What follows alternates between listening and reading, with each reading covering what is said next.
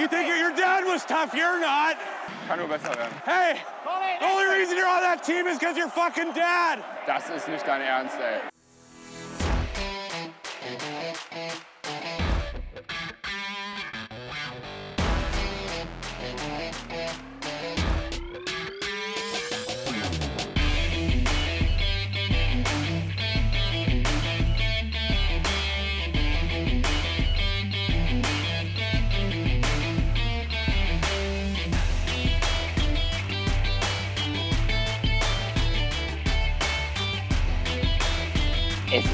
Mittwochabend, 21.51 Uhr. Herzlich willkommen zur 54. Ausgabe von Trash Talk, dem DEG-Podcast. Es ist so ein bisschen was passiert. Die DEG hat vier der letzten fünf Spiele verloren. Ähm, zum Abschluss gab es dann am vergangenen Sonntag ein, 3, ein 4 zu 3 Heimsieg nach Penaltyschießen gegen die Schwenninger Wild Wings. Und ähm, ich glaube, der Daniel Hallo Daniel, hat ein bisschen Redebedarf. Hm, hallo Milan, hallo zusammen. Äh, nein, habe ich nicht. Ich bin, äh, bin ne, eigentlich habe ich keinen Redebedarf, aber das reicht noch, um einen Podcast aufzunehmen, was wir noch loswerden. ja, du hast äh, das äh, in den letzten Tagen und Wochen verstärkt äh, in den sozialen Medien dann wohl abgelassen, was ich so gelesen habe. Ähm, du bist nicht ganz so glücklich damit, wie die Saison läuft, habe ich den Eindruck. Das ist jetzt natürlich alles sehr allgemein. Ähm, ich glaube, man muss das so ein bisschen der Reihe nach natürlich sortieren. Ich meine, ich war ja am Anfang, von Anfang an, bin ich ehrlich, stand ich der Verpflichtung von Roger Hansson sehr skeptisch gegenüber, aber wie immer, man gibt ja allem irgendwie eine Chance. man muss ja auch sagen, der Saisonstart sah ja erst gar nicht so verkehrt aus. Man hatte das Gefühl, boah, passiert was. Klar, jetzt muss man immer zugutehalten, wir haben ein paar Verletzungen dabei, natürlich auch maßgeblich Verletzungen mit Komiski und, und O'Donnell natürlich in, in, erster Linie, aber auch Svensson ist ja mal wieder ein Dauerausfall.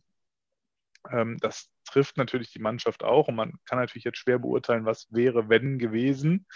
Aber wir haben halt dieses, was wäre, wenn nicht, sondern wir haben die Situation so, wie sie ist. Und das Problem ist, für mich in den letzten Wochen, auch jetzt losgelöst, ob Modonne dabei war oder nicht, ähm, mir fehlt so ein bisschen die Fantasie, wie wir mit unserer Spielweise, die meist sich auf 10 bis 30 Minuten in einem Spiel erstreckt, wo wir mal unser Spiel so durchsetzen, wie wir es vermutlich vorhaben, oder es uns dann gelingt, weil der Gegner vielleicht gerade nachlässt. Ich, auch das kann ich nicht greifen, woran es liegt.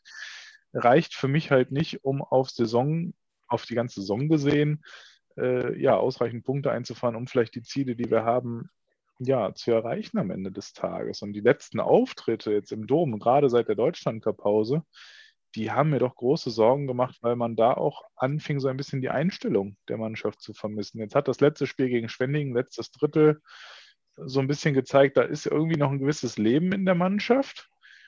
Ähm, aber es war halt wieder nur ein Drittel und bis zur 42. Spielminute war das eine Katastrophe mal wieder. War der gleiche Käse wie davor auch die Spiele.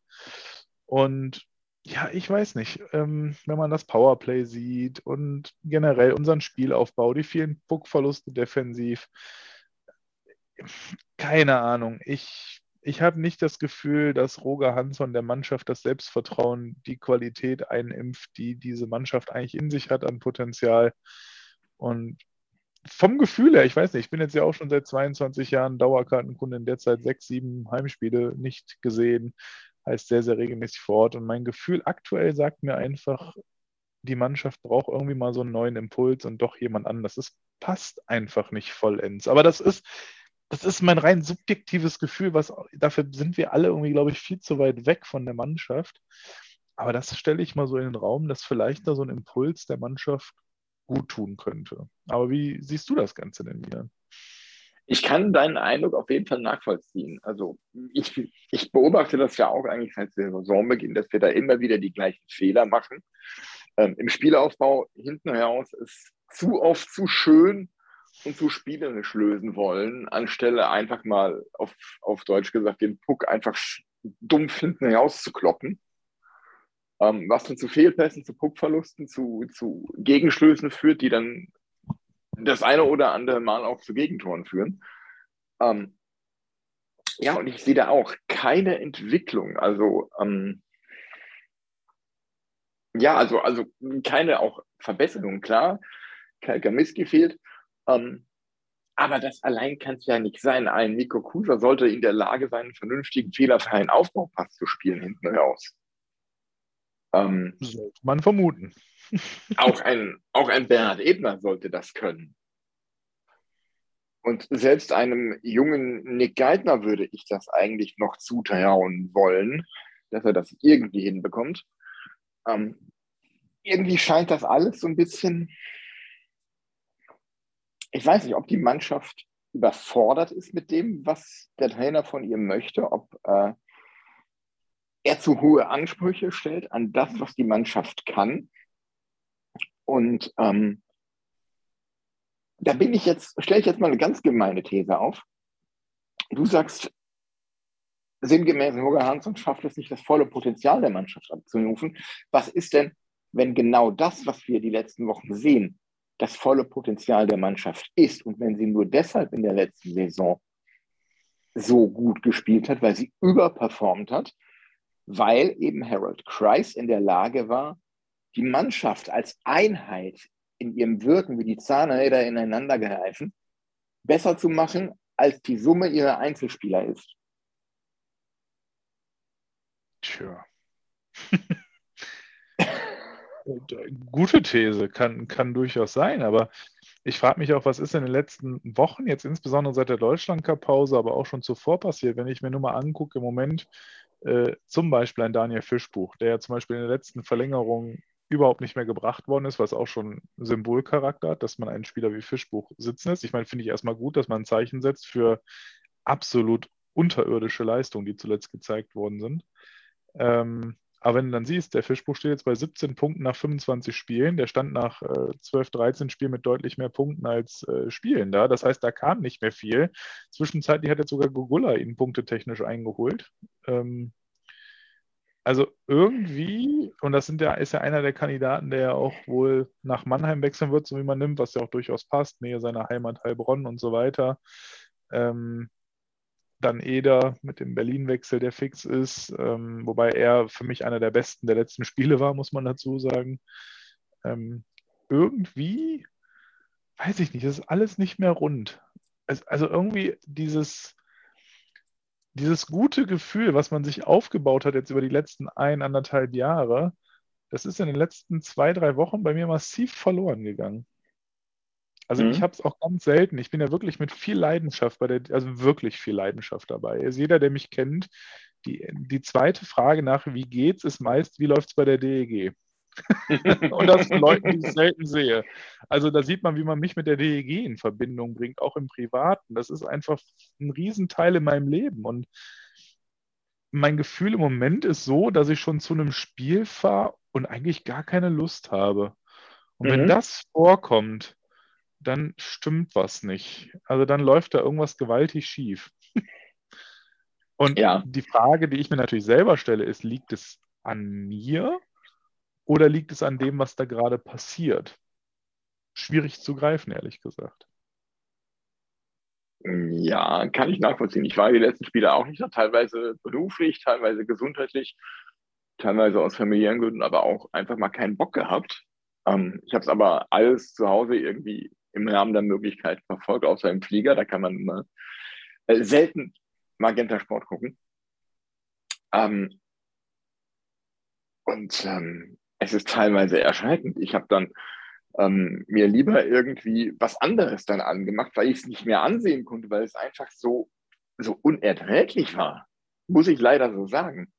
Es war spielerisch zum Abgewöhnen, da war kein Einsatz, kein Kampf. Ähm, du hast es vorhin gesagt, das Powerplay unterirdisch schlecht. Ähm,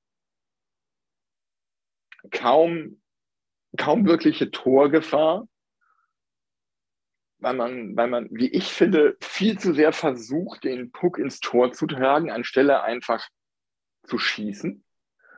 Ähm, ja, und, und ne, dann so,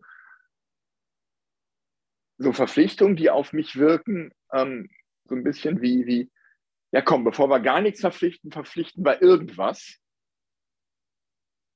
Äh, Beispiel, ähm, wie heißt er? unser letzter. Ich fällt mir der Name nicht ein. Ah. Die wir jetzt geholt Der- haben, meinst du den Paul Bittner? Ja, den der? O'Donnell. Ja, Paul Bittner, genau. Ja. Ja, wo ich mir gedacht habe, ey Leute, bevor ihr den verpflichtet, dann lasst es doch ganz bleiben. Ja, da, uns fehlt, uns ist der beste Torschütze ausgefallen. Und dann holt ihr irgendjemanden, der von den Scoring-Werten auch nicht nur annähernd in die Nähe kommt, einfach nur, um irgendwie für Tiefe im Kader zu sorgen. Da könnte auch besser jemanden aus dem Nachwuchs hochziehen. Kost weniger hat den gleichen Effekt. Wenn Ja, es ganz schafft, übertrieben vielleicht nicht. Ich meine, nee, also was Bittner natürlich mitbringt, was uns auch fehlt, ist natürlich so ein bisschen diese Größe und das im Slot arbeiten. Ne? Aber er ersetzt natürlich in keinster Weise Brandon O'Donnell. Ja, also mein erster Gedanke, als ich die von der Verletzung von äh, Brandon O'Donnell gelesen habe, war, was macht eigentlich Chad Nearing gerade? Ja, ist in Frankfurt und macht da seine Buden. Ja, Zusammen mit Jerry D'Amigo. tja. Ja, also ich hätte dann gesagt, bevor man irgendwie wieder so einen Bittner holt, der null Scoring-Touch wirklich mitbringt und uns da gar nicht weiterhilft in der Situation sportlich, ähm, dann lieber warten, bis irgendjemand auf dem Markt verfügbar wird, der das kann, der annähernd ein 1 zu 1 Ersatz für Brandon O'Donnell sein kann. Mhm. Und zwar sofort. Ja, und wenn man Ja. einmal guckt, ja, Ja, man hörte, also so habe ich es mittlerweile mitbekommen, Nicky Mont hat ja immer von einem äh, gesprochen, der da äh, auf der Agenda war, ähm, den er ja wohl schon länger beobachtet. Und das war wohl der Mato, der jetzt nach Ingolstadt gegangen ist und dort auch gut eingeschlagen hat. Mhm. Genau darauf wollte ich hinaus, wenn man so ähm, einmal guckt, wen die anderen Teams so verpflichtet haben. Ähm, Matteau, D'Amigo, Nearing, ähm, Poir- Poirier in, in Iserlohn, Schofield, Ulström, ähm, Türweinen oder auch der, der Junge Hede in Nürnberg, die sind alle mindestens ein Regalbrett über Paul Bittner und dass wir nicht, nicht einmal annähernd in diese, diese Regionen kommen, das stimmt mich schon nachdenklich. Ja, also ich war auch sehr überrascht von dieser Verpflichtung und erkenne jetzt nach den ersten Spielen, muss ich sagen, auch noch nicht den Mehrwert, der uns den er uns gebracht haben soll. Gut, man muss jetzt natürlich auch ein bisschen Zeit geben, muss jetzt auch erstmal sich mit dem neuen Trainer, neuen System, neuen Mannschaftskollegen, die er trotzdem hat, auch wenn er letztes Jahr schon da war, zurechtfinden. Dennoch, äh, es fehlt dieser direkte Impact. Ne? Man, man merkt nicht, da ist jetzt jemand Neues und der bringt neuen Schwung da rein. Genau.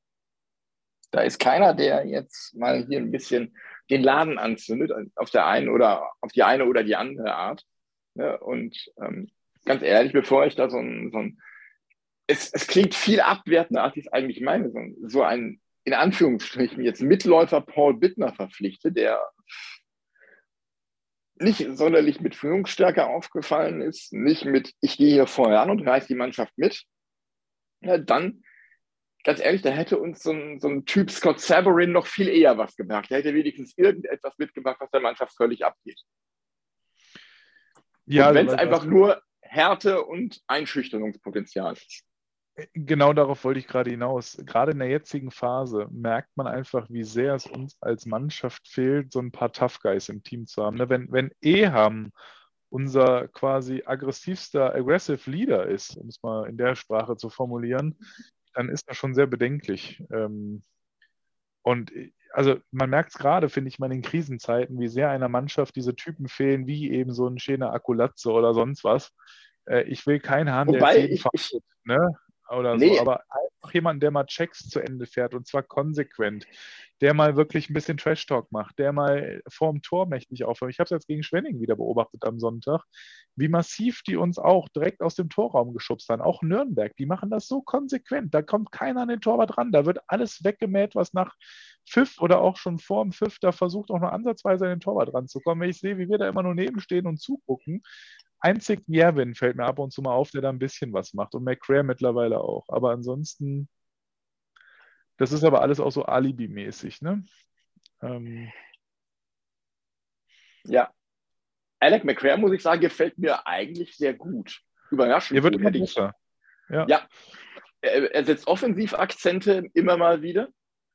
Defensiv sehr stabil. Also der gefällt mir überraschend gut. Das hätte ich so in der Form nicht äh, gedacht vor der Saison. Um mal was Positives zu sagen. Ja, aber wo, wir gerade nur kurz bei was Positivem waren und du von offensiven Akzenten bei äh, Alec McRae sprichst, da fällt mir doch direkt die Situation in Iserlohn ein, wo er das Tor erzielt und das Tor wird nicht gegeben wegen Torhüterbinderung angeblich von Gugula da vor dem Tor.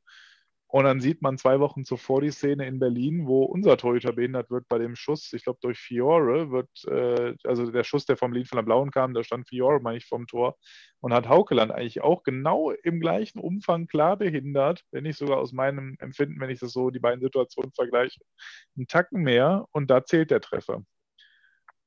Da habe ich mich ja auch massivst geärgert, als ich das jetzt gelesen habe. Ich war in Iserlohn überzeugt, die geben den Treffer, weil es wirklich Pillepalle war, was da passiert ist. Aber nein, da geben sie das Tor nicht. Zwei Wochen zuvor in Berlin wird ein identisches Tor gegeben. Ja, Das und dass wir, dass wir nicht Ja. so das Glück mit den Schiedsrichtern haben, ähm, diese Saison, das haben wir ja schon des Öfteren diskutiert hier. Ja. Das Also ist echt man will die Leistung nicht auf die Schiedsrichter schieben, ne? Nein, Aber, aber dieses Jahr kommt das auch noch erschwerend hinzu. Das muss man schon zugute halten. Also hätten wir all die Vorteile, die uns zugestanden hätten, auch in den Spielen schon genießen dürfen, dann wäre vielleicht das ein oder andere Spiel auch in eine andere Richtung gekippt. Keine Frage. keine Frage, Aber nach- sicherlich. Nach wie vor bleibt er im Raum stehen. Ist vielleicht doch durch diese Derby-Niederlage irgendwie so ein Knacks in die Mannschaft gekommen. Weil das war so ein Wendepunkt. Ne? Du warst eigentlich total on fire zu der Phase wieder, hast gerade wieder so, Mhm. einen, so einen Auftrieb gehabt. Auch dieses Spiel ja gut gespielt, mit unfassbarer Stimmung im Dom und dann passiert dir dieses absolute Malheur, was dir wahrscheinlich nur einmal in der Karriere passiert oder vielleicht maximal zweimal. Ähm, und seitdem ist ja jeder Rhythmus raus. Ne? Ja. Seitdem läuft ja eigentlich nichts mehr, muss man sagen. Außer haben ab und zu einen, Sieg eingefahren, wo man eigentlich hinterher jedes Mal fragt, wie konnten wir das eigentlich gewinnen? Und wie immer kommt man zum Schluss, jo, danke Henrik, Haukeland, Ja. muss man Ja. ähm, ja, ich weiß es nicht. Und auch da muss man ja die Frage stellen. Ich meine, Roger Hansson hat bei einem der Siege, die wir dann ja eingefahren haben zu Hause, ich glaube gegen Iserlohn war das oder so, wo er das Timeout dann genommen hat, wo wir kurz vor Ende geführt haben. Mhm. Auch das kann man auch zwei, in zwei Richtungen deuten. Ne? Also er hat es hinterher oder die Spieler sogar haben es ja irgendwie begründet mit, ja, er wollte nochmal Ruhe reinbringen und nochmal ne, an die Situation Köln und hin und her, dass wir da jetzt äh, nochmal kurz alle klar werden. Ne? Ich, für mich war das Verunsicherung. Also als er die Auszeit genommen hat, dachte ich, oh, jetzt wird dem Team nochmal schön bewusst vor Augen geführt, wie sie es vor kurzem noch verkackt haben. Kann er für wackelige Beine sorgen? Keine Ahnung, war so ein persönliches Empfinden, was ich in dem Moment hatte. Also, ja. Mm, Ja, habe ich in der Tat auch gedacht, dass das so, den Gedanken hatte ich, ähm, dieses hoffentlich erinnerte er sie jetzt nicht an Köln. Ich habe es einfach nicht verstanden. Also, Ja. wenn ich doch überzeugt von meinem Team bin, überzeugt von meinen Spielern bin und das doch angeblich, wie auch gesprochen, aufgearbeitet habe, dann muss ich doch nicht, wenn eine exakte Situation drei, vier Wochen später entsteht, eine Auszeit nehmen, um sicher zu gehen, dass dann, also für mich hat das ein bisschen fehlendes Vertrauen in die Mannschaft signalisiert. Aber ja, auch da ist man einfach zu weit weg, ähm, das beurteilen zu können. Ich meine, ist ja, dass das jetzt nicht wieder passiert, ist relativ klar. Das kann man jetzt auch nicht auf die Auszeit schieben, weil es ist unwahrscheinlich, dass dir das zweimal in kurzer Zeit passiert, so ein Szenario. Und äh, Iserlohn war jetzt nun wirklich auch an dem Tag nicht, nicht allzu gut unterwegs. Aber irgendwie, auch da habe ich große Fragezeichen auf der Stirn gehabt, muss ich sagen. Mm, Ja, das, das, ich bin auch echt ratlos und ähm, ja, weiß nicht, wo das diese Saison hinführt. Ziel war ja Top 6. Ähm, Na, ich glaube, Ziel war Top 10, also Playoffs erreichen, mindestens Pre-Playoffs und wenn es gut läuft, vielleicht die Top 6. Aber ich glaube generell einfach nur die Playoffs und das Saisonziel ist ja noch drin. So hatte ich es im Kopf, oder? Ich weiß es ehrlich gesagt gar nicht mehr. Ich habe da irgendeine Aussage von Herrn Wirtz im Kopf mit Top 6. Das kann aber auch irgendwie so ein drei bis fünf Jahresplan gewesen sein. Ja. Meine Fantasie. Ja, aber, aber wenn du da wirklich hin willst in die Top 6 und, und vielleicht auch noch weiter hoch in die Top 4 oder so, ähm, dann musst du zum einen anders nachverpflichten und dann musst du vor allem auch gucken, dass du deine Leistungsträger wie Eder, wie Fischbuch hältst. Gerade wenn es darum geht, dass du da äh, langfristig irgendwelche Identifikationsgeschichten aufbauen willst. Ja, und ich hatte ja mal die These in den Raum gestellt, ich glaube in einer unserer WhatsApp-Gruppen, ob vielleicht Spieler wie Eder und Fischbuch auch sich woanders für entschieden haben, nicht nur des Geldes wegen, sondern vielleicht auch, weil sie unter Hansson nicht das Gefühl haben, dass sie sich da großartig weiterentwickeln werden noch. Bei Eder könnte ich mir das durchaus vorstellen, wobei man ja nicht weiß, wer nächste Saison Trainer in Berlin ist. Ja, das kommt dann. In der zweiten Liga. Ähm, ähm, äh, ähm, bei Daniel Fischbuch glaube ich ehrlich gesagt eher, dass das äh, keine Rolle gespielt hat mit dem Trainer. Das ist aber meine persönliche Meinung. Ja, ja, aber es war einfach nur mal so ein Gedanke, ne? weil, ähm, wie gesagt, mir fehlt ja diese generelle Überzeugung in der Mannschaft im Moment. Also irgendwie dieser Glaube an sich selbst, was ich dann auf den Trainer zurückführe. Und wenn das wirklich so wäre, kann ich mir schon vorstellen, dass der ein oder andere Spieler sich schwer tut zu verlängern, weil er vielleicht auch nicht unbedingt da die großen Möglichkeiten sieht, sich so weiterzuentwickeln, wie er sich vielleicht eigentlich für seine Karriere vorstellt. Mhm. Kann ich durchaus nachvollziehen, den Gedanken. Ähm, aber spinnen wir, den, spinnen wir den Gedanken doch einfach mal weiter. Ähm, wer käme denn als möglicher Nachfolger in Betracht für dich? Der, weil der Markt gibt ja nicht wirklich viel her. Und äh, willst du wirklich Thomas Dolak und Daniel Knolzer das, das überlassen? Also gut, also ich habe ja, ich ja meine Bold Prediction abgegeben, die hast du ja bestimmt gelesen. Meine Bold Prediction ist und bleibt, da bleibe ich auch weiterhin bei. Und ich lasse mich, wie gesagt, also gerne auch eines Besseren belehren. Da würde ich mich riesig freuen, selbstverständlich. Also ich will nicht den, den, äh, den Teufel zu sehr an die Wand malen. Aber meine Bold Prediction ist ja, wir verlieren jetzt Freitag gegen Straubing zu Hause. Wir verlieren auch in Augsburg am Sonntag und am Montag wird Roger Hansson entlassen. Am Mittwoch gegen Bietigheim stehen Dolak und Kreuzer an der Bande. Wer kommt dann?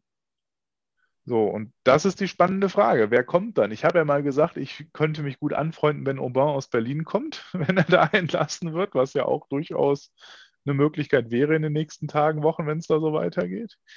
Ähm, weil ich finde den weiterhin einen sehr exzellenten Trainer, nur weil Berlin jetzt gerade mal unten reingerutscht ist. Äh, der hat in Berlin die Meisterschaft gewonnen, in Wien die Meisterschaft gewonnen. Der, der Mann weiß schon, wie es funktioniert. Ähm, und er war auch mal in der Doku sehr ausführlich zu sehen und ich fand den Mann gut, wie er, wie er das angegangen ist. Sehr klar, sehr direkt, aber mit Feuer und äh, gefiel mir gut.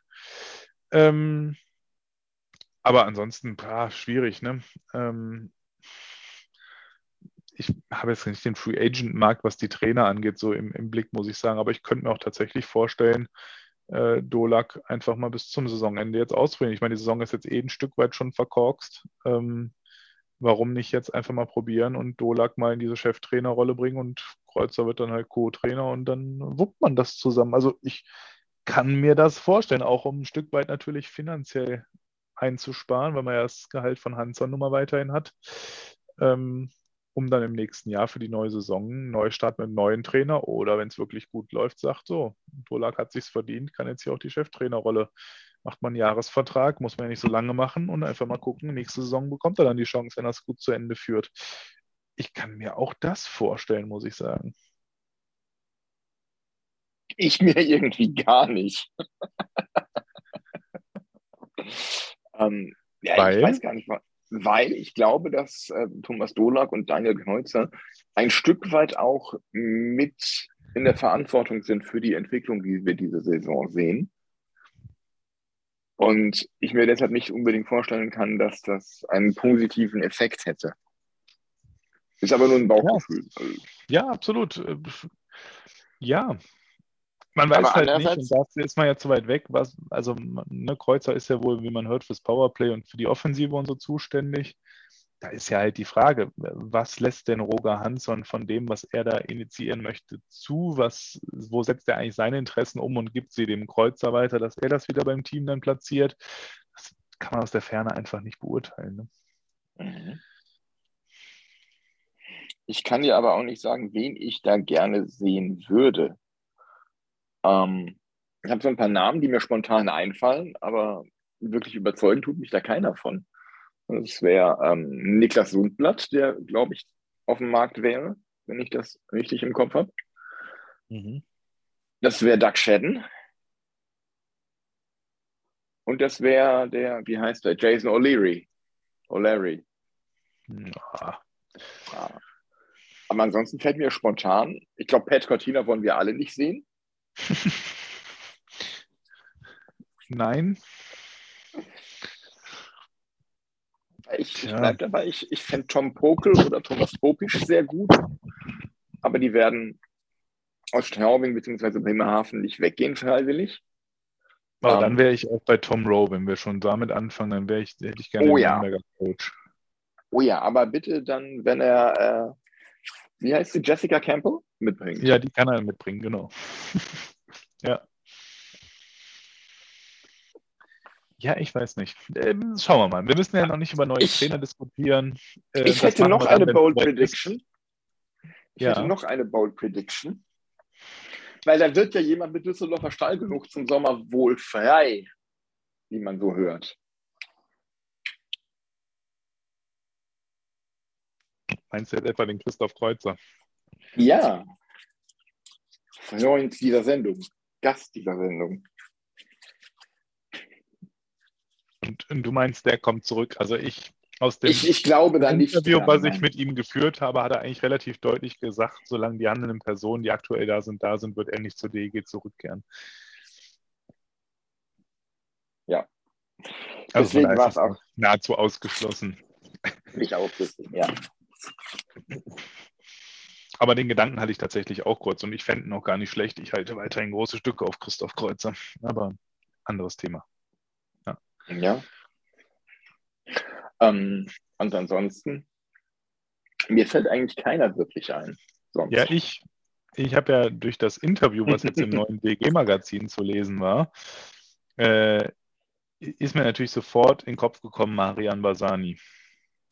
Der hat ja selber das große Ziel, mal jetzt als nächsten Schritt dann irgendwann der DEL-Trainer auch zu werden. Also da sieht er sich auch perspektivisch und den kann ich mir auch sehr, sehr gut bei der DEG an der Bande vorstellen, muss ich sagen.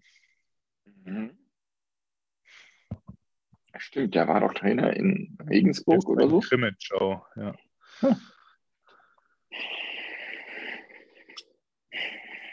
Ich, ja, möglich. Unsere alten Ansonsten, Faust. wo, wir, wo, wir, wo ich jetzt gerade so ehemalige DEG-Spieler, die jetzt Trainer sind, im Kopf habe, fällt mir spontan noch äh, Brandon Reed ein. Und ähm, ich meine, Marc Bocage ist auch Nachwuchstrainer in Kanada. Okay, aber halt Nachwuchstrainer. Genau. Was macht eigentlich Bunch Goring? Äh, Golf spielen vielleicht. Oder ist Lance Nazarino frei? Das macht die Axt von Manitoba. Ja. Und wie geht's eigentlich Michael Kommer? ja. Nee, lassen wir das lieber. Äh, Lassen wir das. Nehmen wir Gerhard Brunner. Kann ich Mike Pellegrims noch mal sehen? Den darfst du noch mal sehen, aber bitte nicht an der Bande in Düsseldorf. Nee. Aber es hat sich ja was anderes sehr Interessantes getan, wo wir gerade bei diesen ganzen Personalien sind. Ne?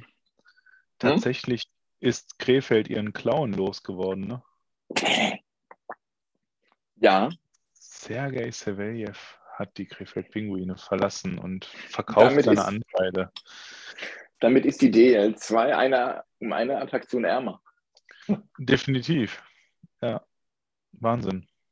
Also, Ja, die kriegen da Ja. auch irgendwie keine Ruhe in den Laden. Ne? Ja gut, aber das, also für mich wirkt das eher beruhigend, muss ich sagen. Ja, das auch. Also ich finde, das ist genau ein Schritt in diese Richtung. Wo stehen die denn aktuell in der Tabelle?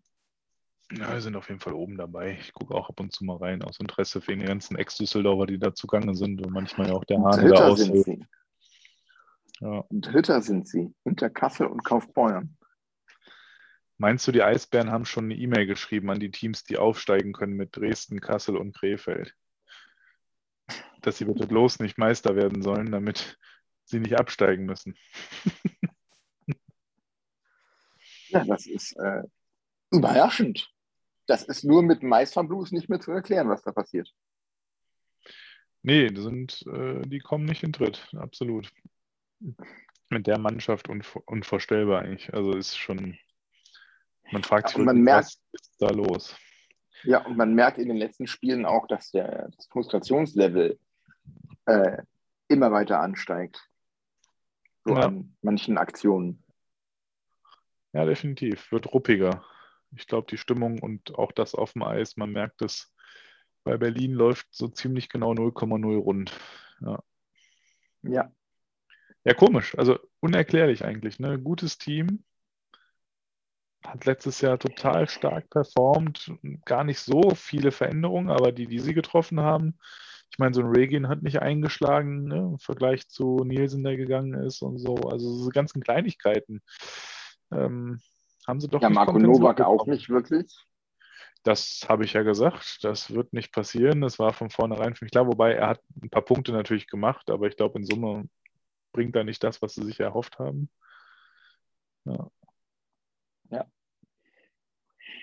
Frankfurt macht mir echt viel Spaß in der Liga, so vom Zugucken hier, muss ich echt sagen.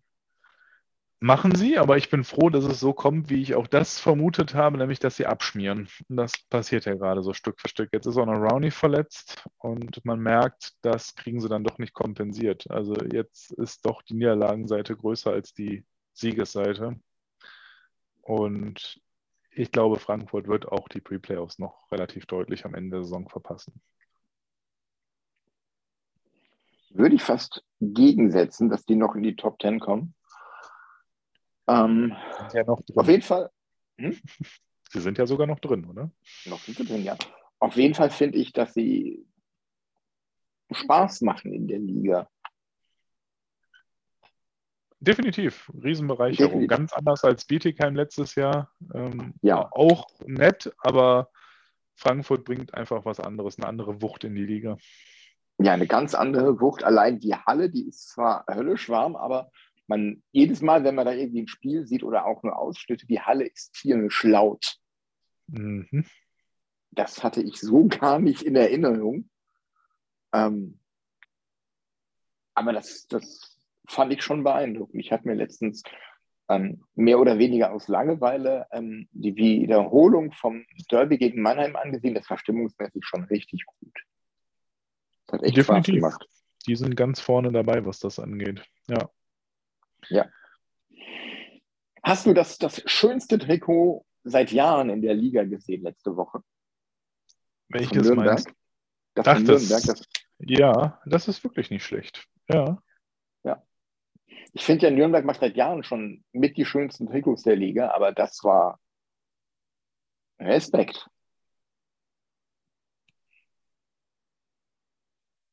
Du weißt ja, Trikots begeistern mich jetzt insgesamt nicht so. Ich weiß, ich weiß. Deswegen Aber ich wollte ich da das auch Trikot gesehen und fand es auch nett. hab gedacht, okay, mach das, wei mach das weiß-gelb und du hast ein schönes DEG-Trikot. Ja. Ähm, ja, am Wochenende zu Hause gegen Straubing, am Freitag und am Sonntag dann in Augsburg. Wie viele Punkte holen wir denn? Was sagst du? Habe ich doch schon gesagt. Null. Null. Also maximal ein. Ein- Vielleicht holen wir zu Hause noch die Verlängerung, um dann in der Verlängerung dann zu verlieren. Nach einem Wechselfehler. ich hoffe nicht schon wieder. Ah, solange wir noch drüber lachen können, scheint es nicht so schlimm zu sein. Ja, absolut, absolut. Die größte Sorge beim letzten Spiel war für mich auch nicht das Ergebnis, sondern Düssi. Wieso? Ja, weil mein Sohn mit war und der hat panische Angst vor Düssi. Deswegen hat mich das ganze Spiel über Düssi sehr beschäftigt. Aber Düssi ist doch neu, also der hat ein neues Kostüm.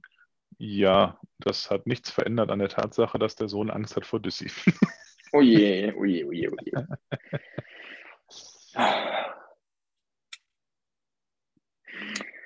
Ja, das war gegen Schwenning, ne? Family Day. Mhm. Ja, deswegen nicht. Bei mir ist jeden Tag Family Day. ja, äh, ansonsten, Was sagst du denn? was ich sage, wie viele Punkte wir holen.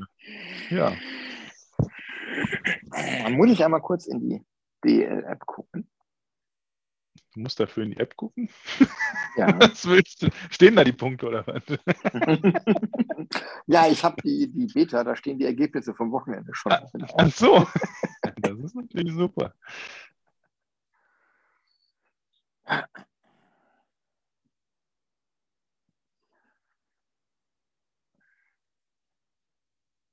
Ich sage, wir holen drei Punkte, aber ich kann dir nicht sagen, wie. Achso. Das ist aber ziemlich unpräzise. Ja gut, dann sage ich, wir holen einen Punkt gegen Straubing und zwei in Augsburg. Da bin ich ja mal gespannt.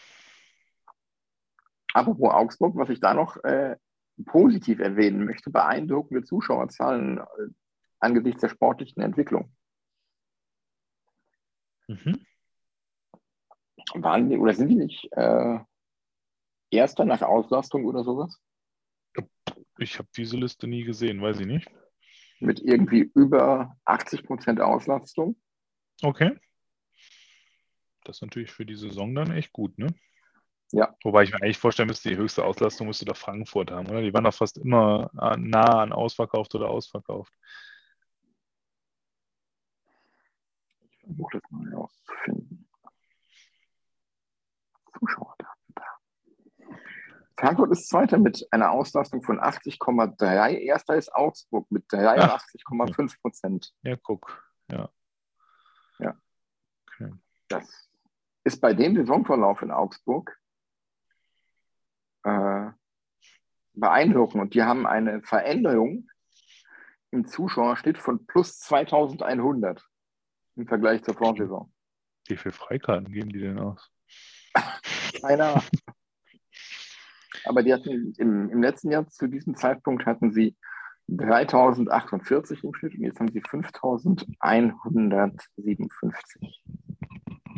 Tja, woran hattet hier liegen, ist da die Frage. Ne? Waren jetzt schon zu Saisonbeginn zwei Sonderzüge da, die letztes Jahr nicht da waren? Gab es schon die Derbys gegen München, die vielleicht letztes Jahr eher in der zweiten Saisonhälfte da hatten? Müsste man jetzt im Detail betrachten. Ja, müsste man. Aber Milan, mal was anderes. Ja. Was kommt dir spontan in den Kopf, wenn ich dir Kanga Salusta sage?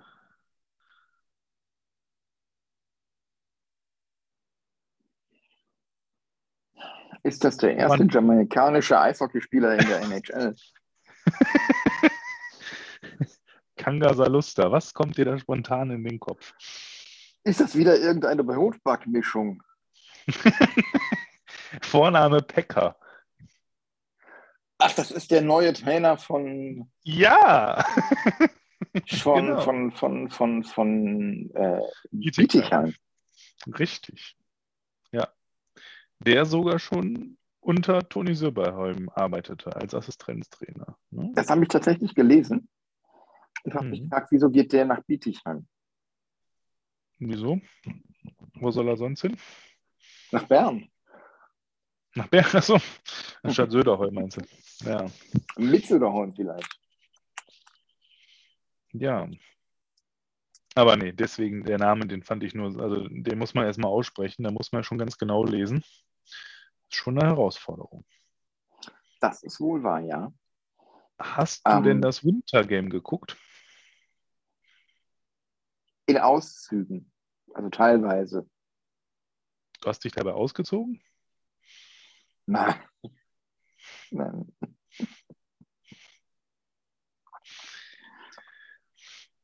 Ausschnittweise. Ja. Also, ich weiß nicht warum, aber mich hat es einfach null interessiert. Ich habe es auch nicht geguckt. Normal hatte ich immer Bock auf Wintergame, dieses Jahr irgendwie nicht. Ich weiß nicht, vielleicht ist auch irgendwie, weil es jetzt zu oft mit Kölner Beteiligung war, ist da irgendwie gefühlt so ein bisschen der Drive raus. Ich glaube, das muss mal wieder woanders sein. Nee, ich hatte es, es auch gar nicht auf dem Schirm. Ich habe dann halt irgendwann auf Twitter gelesen, dass David Wolf irgendwie wen über den Haufen gefahren hat. Dann habe ich mir angeguckt, was da passiert ist und war der Meinung, dass es äh, eher ein unglücklicher Zusammenfall war und habe wieder ausgemacht. Hm. Ja. ja. Ja, nee. Aber Köln hat seinen Sieg jetzt eingefahren. Damit ist ja dann alles wieder gut in Köln. Wir müssen ja jetzt keine Winter Games mehr machen. Mhm. Aber wo wir gerade in der Schweiz waren. Ja. Ähm, hätte ich noch eine Frage an dich. Und zwar, wow. wer ist bester deutscher Scorer in der Schweiz? In der National League? Ja, spontan würde man jetzt natürlich Dominik Cahun sagen, ne? Äh, spontan würde ich sagen, das ist falsch.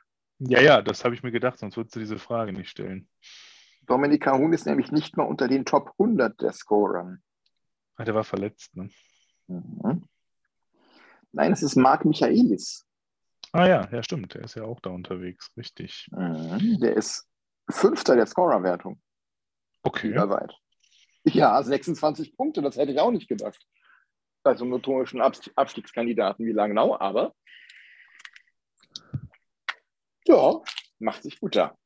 Ähm, bevor wir zum Ende kommen, äh, wie ist denn dein Eindruck von unserer neuen Fankurve? So nach einigen Heimspielen. Potenzial vorhanden. Im Moment fehlt der Funke, der von beiden Richtungen irgendwie überspringt. Äh, mhm. Seit dem Köln-Spiel ist das irgendwie wieder anders. Also ich fand bis zum Köln-Spiel gut.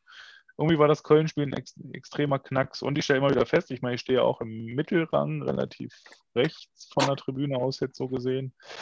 Ähm, ich stelle fest, der Unterrang ist irgendwie gefühlt bei nichts dabei, wenn es mal um Singen, Klatschen, Unterstützen angeht. Also wirklich nur, wenn es sein muss, dann macht man mal mit. Aber sonst sieht man da unten wirklich nichts. Das ist, ich habe es so gesagt, für mich ist der Unterrang die neue Gerade. Ja, den Eindruck habe ich damit meine ich nicht alle selbstverständlich. Ne? Also bitte, dass jetzt keiner angegriffen fühlt. Es gibt immer so ein paar ganz wenige Ausnahmen. Also so overall, wenn man es pauschal sagen möchte, ist der Unterrang stimmungstechnisch nicht vorhanden. Das ist echt ein Trauerspiel. Ja. Ja, aber ansonsten, davon abgesehen, also gegen Köln fand ich es richtig gut, muss ich sagen. Bis auf Mega. die letzten, fünf, bis auf die ja. letzten 25 Sekunden. Ja. ja. Komisch. Ja, ich weiß gar nicht warum. Ich weiß nicht, was da passiert. Das kann ich mir nicht erklären. Aber davon abgesehen muss ich sagen, macht das echt Spaß und hat durchaus Potenzial. Und da muss ich dem Andi Becker echt geben. Das ist was, was eigentlich schon viel früher hätte passieren müssen.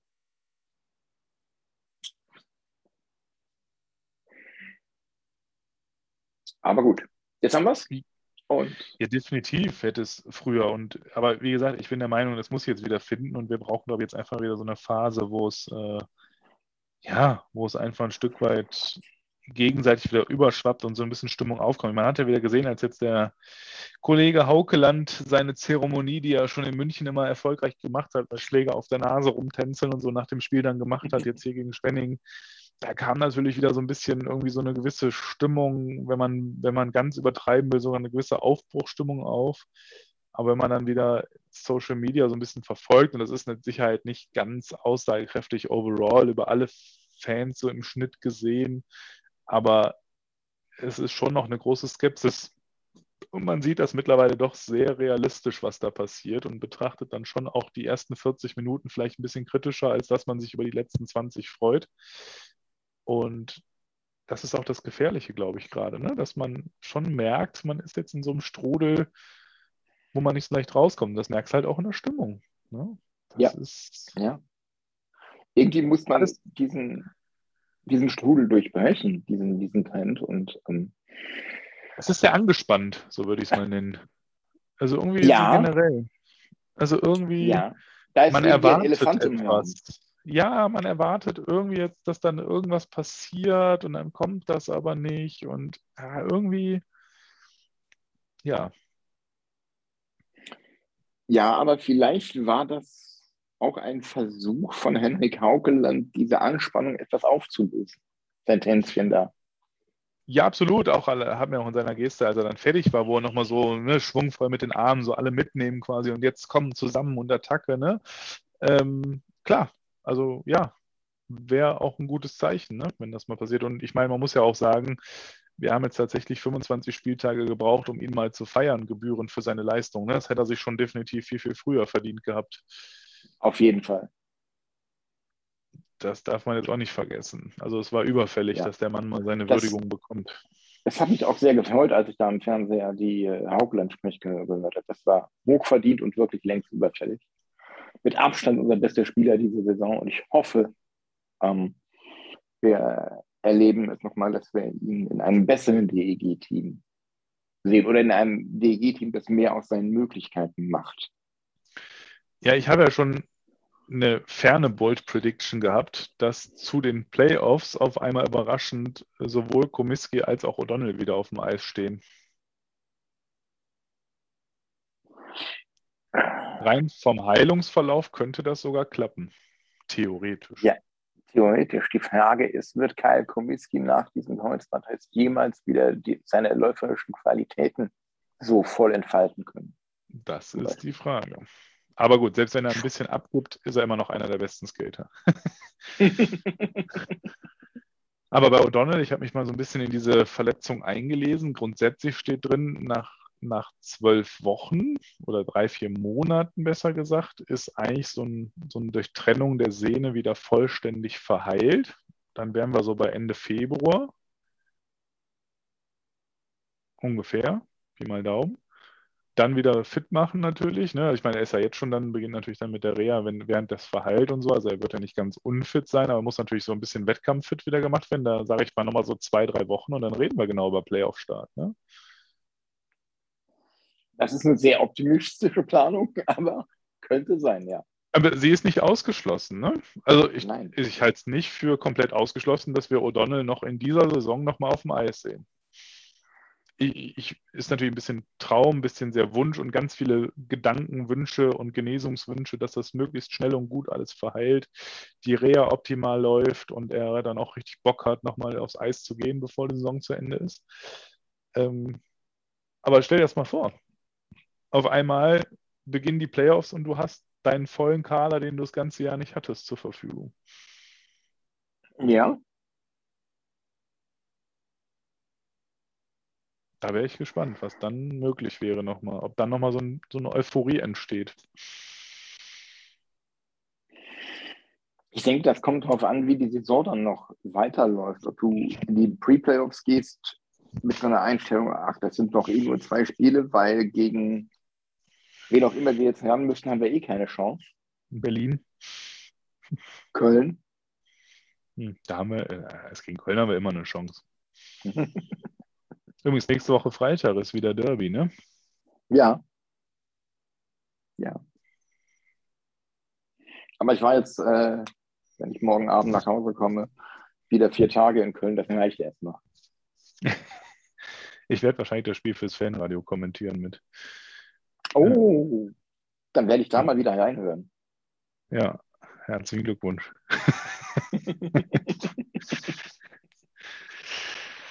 ja, schauen wir mal. Erstmal Ja. gesund bleiben. Ja, genau, dass deine Stimme hält bis dahin. So ist das. Ja, ansonsten, haben wir sonst noch irgendwas? Wir hätten so viel. Könnte noch stundenlang über die Situation philosophieren. Vielleicht kriegen wir es dann hin. Wir müssen mal schauen, müssen wir mal und die Kontakte, die wir da haben, spielen lassen. Auch vielleicht mal eine Folge irgendwie mit Thomas Dolak oder mit Daniel Kreuzer mal hinbekommen. Mhm. Und dann kann man solche ne- Themen wie, wer, wer ist eigentlich für was zuständig und macht was, kann man dann mal ein bisschen vielleicht näher und transparenter durchleuchten, um da ein bisschen mehr Verständnis für die Hintergründe zu bekommen. Das ist ja tatsächlich eine schöne Sache, ja. Du wolltest auch gerade Ähm, was sagen, ich unterbrochen. Ja, nö, ich, ich hätte an sich ansonsten nur noch ähm, eine positive Nachricht aus der NHL zum Schluss, nämlich, dass Chris Letang nach seinem äh, zweiten Schlaganfall wieder auf dem Eis stand die Tage. Das ist auch mal voller Montur. verwunderlich, ne? wie das geht nach so kurzer Zeit. Ja,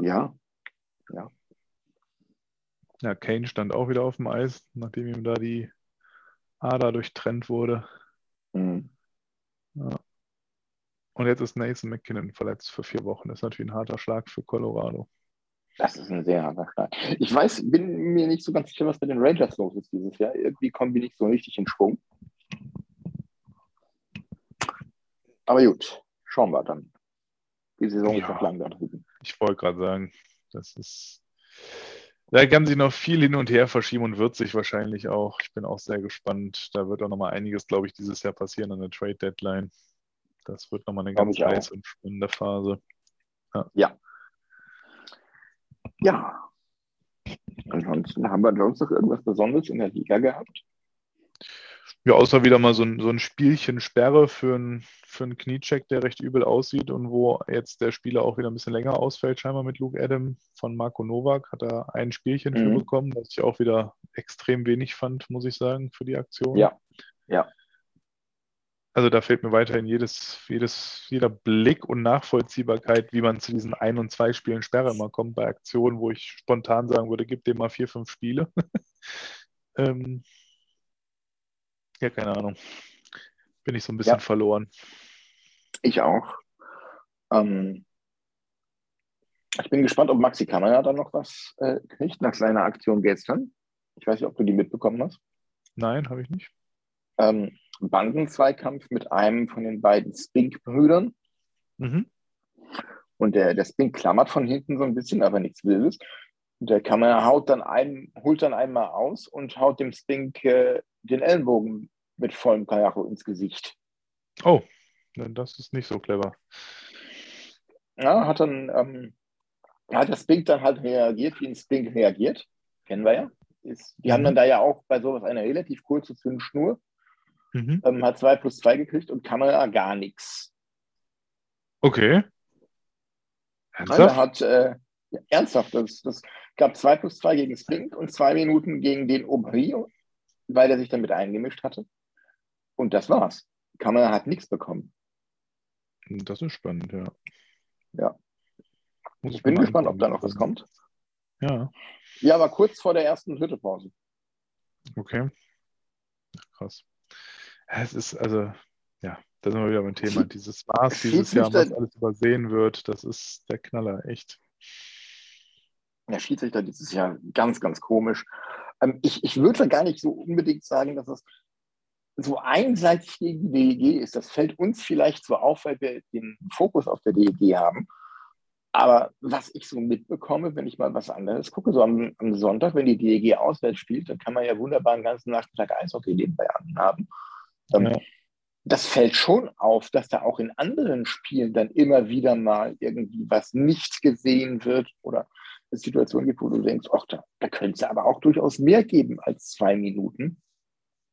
Ja, wo, die, wo die Schiedsrichter zum Videobeweis gehen und sich das angucken und dann bei den zwei Minuten bleiben. Ja. Oder halt würde, eben wie so regelmäßig gar nicht sich angucken gehen, was ich nach wie vor nicht nachvollziehen kann, wo man die Option hat. Aber gut. Ja. Ja. Genauso hier die Szene beim Spiel gegen Nürnberg, wo der Bartha den Schläger durchs Gesicht bezogen bekommt von Weber, der übrigens ja auch schon O'Donnell geschrottet hat, by the way. Mhm. Ähm, der hat ihm ja im Angriff glaub- der DEG voll seinen Schläger durchs Gesicht gezogen. Habe ich Ja. nochmal angeguckt, extra mit Slow-Mo und dann Screeny mir rausgezogen. Äh, wie, erstmal, wie man das im Spiel überhaupt übersehen kann, weil das war, also eindeutig, dass da was vorlag, aber dass man auch sowas dann hinterher, wo der dann vom Eis geht, verletzt, sowas sich hinterher nicht einfach nochmal anschaut. Also das waren mindestens zwei Minuten, so wie der völlig abseits des Geschehens, den den Schläger da ins Gesicht trümmert. Ja, und gegen Frankfurt ja genauso eine Szene, wo der Bozzecki doch seine Verletzung erlitten hat Genau. mit dem Auge, ja. wo ihm auch der Schläger dann ins Auge fliegt. Äh, auch nicht angeguckt, mehr als eindeutig. Ich meine, da war Blut und alles auf dem Eis. Dass man sich dann nicht rausgeht, einfach das nochmal anschaut und einfach bei seiner Betrachtung bleibt, muss irgendwas Unglückliches passiert sein, aber war nichts. Ich verstehe es nicht. Ja, ich kann das Ganze auch nicht verstehen. Ähm, auch dieser, dieser Maßstab, wann ein Tor gegeben wird und was nicht, das hatten wir ja vorhin auch schon. Ähm, Ja. Ich, ich finde das, das schwierig, weil ähm, wie willst du sowas eindeutig irgendwie im Regelwerk definieren, dass es da, ähm, dass du das einsol- eindeutig entscheiden kannst? Das ist dann ja immer so eine so ein Stück weit subjektive Wahrnehmung auch der Schiedsrichter. Und ähm, ähm, für den einen ist es eine und für den anderen ist es keine. Ich würd, mich würde da zum Beispiel mal interessieren. Du hast ja zwei Hauptschiedsrichter, die, soweit ich das weiß, gleichberechtigt sind. Wie wird das gehandhabt, wenn der eine sagt, für mich ist das ganz klar eine Spieldauer und der andere sagt, für mich sind das zwei Minuten? Komisch, ne? Ja, wie, wie, wie kommen die dann zu einer Entscheidung in so einer Situation? Würfeln. Da liegen immer Würfel neben dem Fernseher. Hast du das Ah, noch oder nicht gesehen? Schnick- Oder Schnick, Schnack, Schnuck oder sowas. Ja. Spieldauer zwei Minuten oder Schere.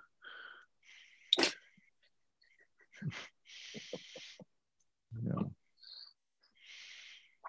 Schnick, Schnack, Schnuck am Videobeweis, ja. Ähm, also es ist manchmal echt ein Rätsel, was da passiert. Wer ist nochmal jetzt neuer Leiter der, der Gerichtsbarkeit der DEL, was diese ganzen Sperren angeht? Wer hat das übernommen? Ich glaube, der Boos hat das doch abgegeben, oder? Oder macht Boos das noch der Boos? Nein, das macht nicht mehr der Boos, nein. Nee, ne? Ähm, ich guck, ich google das mal eben. Das wäre vielleicht auch eine sehr interessante Person, um die mal in unseren Post Podcast einzuladen. Da würde ich gerne mal mich mit unterhalten und mal, ja, ein paar kritische Nachfragen stellen. Und man stellt sich ja vielleicht gerne mal kritische Nachfragen. Denn die kommen ja nicht einmal nur. Das stimmt, ja. Vorsitzender des Disziplinarausschusses ist, Achtung, Lorenz Hm. Funk. Okay. Und Beisitzer sind äh, Rechtsanwalt Felix Barth, Till Feser, Henrik Hölscher, Jörg Meyer, Richard Schütz und Ramin Jasti. Das ist ja quasi eine 50% Ex-DEG-Fraktion mit Feser, Hölscher und, und Kollege Funk. War Ramin Jasti nicht auch mal im Nachwuchs der DEG? Kann sein, ja, kann sein. Ja gut, alle, die nahe zur Zentrale in Neuss sind, ne? Meier noch dabei, das heißt, die haben alle kurze Fahrtwege, um mal eben nach Neuss zu fahren und äh, zusammenzukommen für Entscheidungen. Ja. Ach nee, Ramin Jasti war, glaube ich, Neusser tatsächlich, meine ich. Okay. Ja, weiß jetzt Ich weiß gar nur, als der, als der Schiedsrichter war, haben sie ihm in, ähm, ich glaube, in Bad Nauheim mal die Autoreifen zerstochen während dem Spiel. Ja, Schiri, wo wissen, wo dein Auto steht, ne? Ja. Ja. Ja, das dann, also das, das sind für mich Grenzen, die dürfen nicht überschritten werden, finde ich total daneben. Also egal wie unzufrieden ich mit dem Schiedsrichter bin, auf so einen Gedanken würde ich nicht mal kommen. Also das eine hat ja mit dem Ja. anderen nichts zu tun. Ne? Ja, Ähm, genau. Ich finde, die Leistung auf dem Eis muss man von so, so Dingen wie Sachbeschädigung und persönlichen Beleidigungen dann schon trennen können. Aber in der Sache darf man klar und deutlich diskutieren. Ja, da bin ich ganz bei dir. Ja, steht, dann, eigentlich schon, äh, steht eigentlich schon fest, wer am Freitag, nee, am Sonntag unser Spiel siehst du, kommentiert. Ich habe jetzt so eine Befürchtung. In Augsburg, Wobei- das meinst du? Ja, das in Augsburg, genau. Nicht, dass der Ehelechner macht. Das befürchte ich. Christoph Stadle. Stadler. Achso, ja, doch. Ja, den kennt man auch.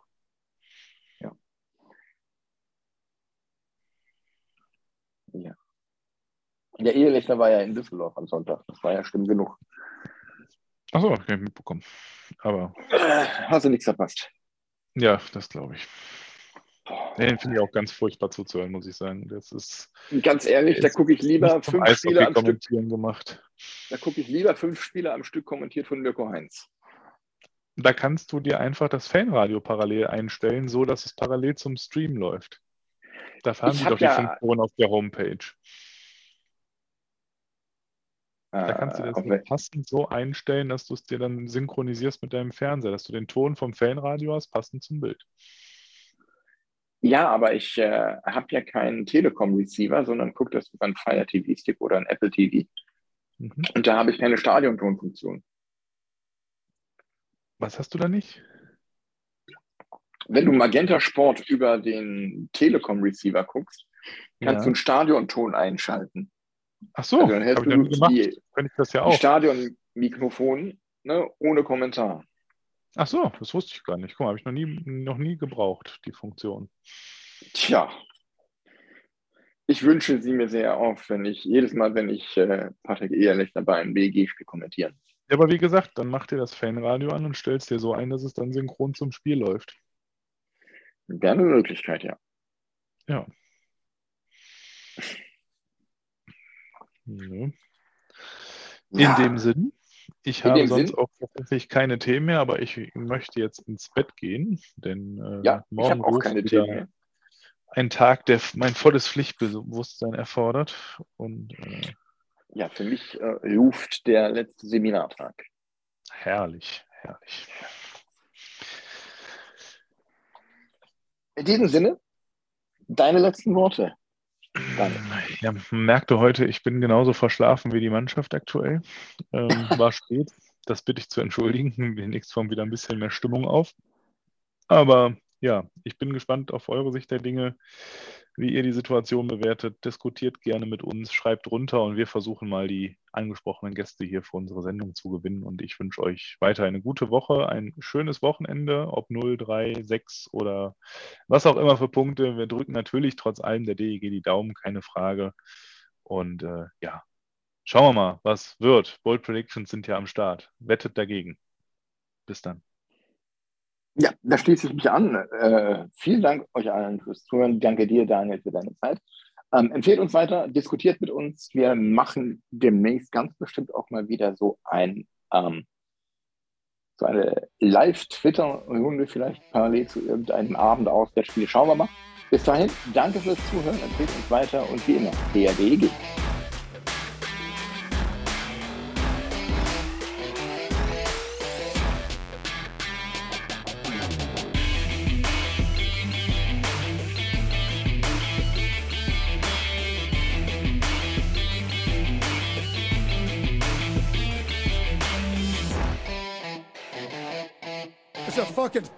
Scandal.